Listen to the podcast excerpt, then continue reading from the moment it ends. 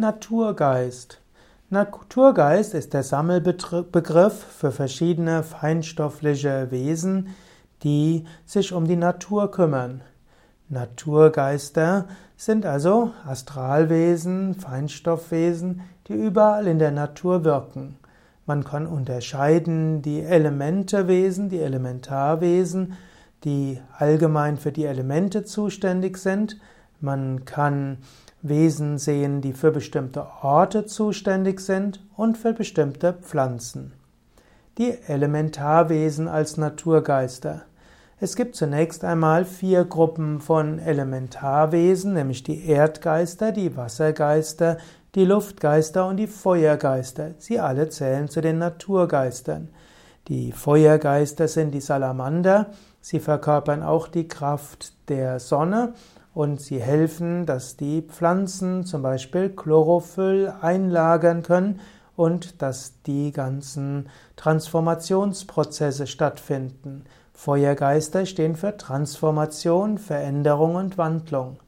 Dann gibt es die Gnome, die Erdgeister, manchmal auch als Zwerge bezeichnet, und diese sind in der Erde und helfen zum Beispiel, dass die Pflanzen die Kräfte der Erde, die Mineralien mit aufnehmen können. Die Erdgeister wirken auch in den Wurzeln der Bäume und äh, sind auch stark vertreten in den Bäumen und in den Höhlen und in Bergwerken. Dann gibt es die Wassergeister. Die Wassergeister sind insbesondere die Undinen. Dazu gehören auch die Nixen, die Meerjungfrauen und die Wasserfrauen. Die Wassergeister, die Undinen, sorgen dafür, dass die Pflanzen das Wasser aufnehmen können und leben auch in Seen und Flüssen und Bächen und so weiter. Dann gibt es die Luftgeister, die Luftgeister auch Sylphen genannt. Die Luftgeister helfen, dass die Pflanzen auch die Luft aufnehmen können und verbinden die Erde mit dem Himmel. Luftgeister sind auch für Leichtigkeit verantwortlich und sorgen dafür, dass alles eine gewisse Heiterkeit hat. Wenn du in die Natur gehst, kannst du auch manchmal das Wirken dieser Naturgeister, dieser Elementegeister spüren. Du, wenn du Festigkeit und Stärke brauchst, verbinde dich mit den Erdgeistern.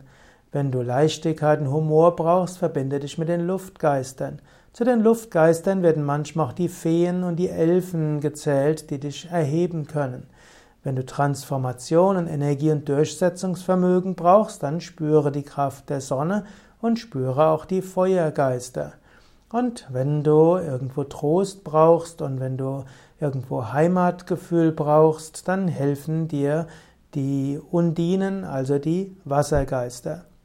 Als zweites gibt es die Naturgeister in verschiedenen Lebensräumen. Also es gibt die Berggeister, die sich um Berge kümmern, es gibt die Baumgeister, die sich um die Bäume kümmern, es gibt die Wiesengeister, die sich um die Wiesen kümmern, es gibt dann auch die Feldgeister, die sich um die Felder kümmern und so weiter.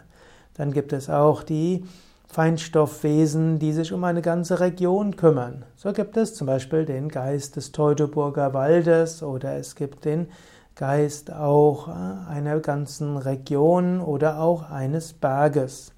In diesem Sinne gibt es Naturgeister, die sich um bestimmte Orte kümmern, bestimmte Pflanzen kümmern oder auch um bestimmte Wesen. Es gibt eben auch die Baumgeister, die sich um einen konkreten Baum kümmern. Und dann gibt es zusätzlich noch die Baumschrate oder die Baumelfen, das sind also diejenigen, die auf einem Baum leben, währenddessen der Baumgeist selbst ist ein Geist, der diesen einen Baum beseelt. So ist also die Natur voller verschiedener Lebewesen. Und wenn du zum Beispiel bei Yoga Vidya ein Seminar besuchst, dann wirst du auch Kontakt aufnehmen können mit bestimmten Feinstoffwesenheiten, Natürlich nicht bei den Yoga- und Meditation-Einführungsseminaren, aber bei den Seminaren zu Naturspiritualität und Schamanismus. Fast jeder, der ein solches Seminar mitmacht, spürt irgendwelche Naturwesen, Feinstoffwesen und kann spüren, wie diese Naturgeister auch dem Menschen helfen können.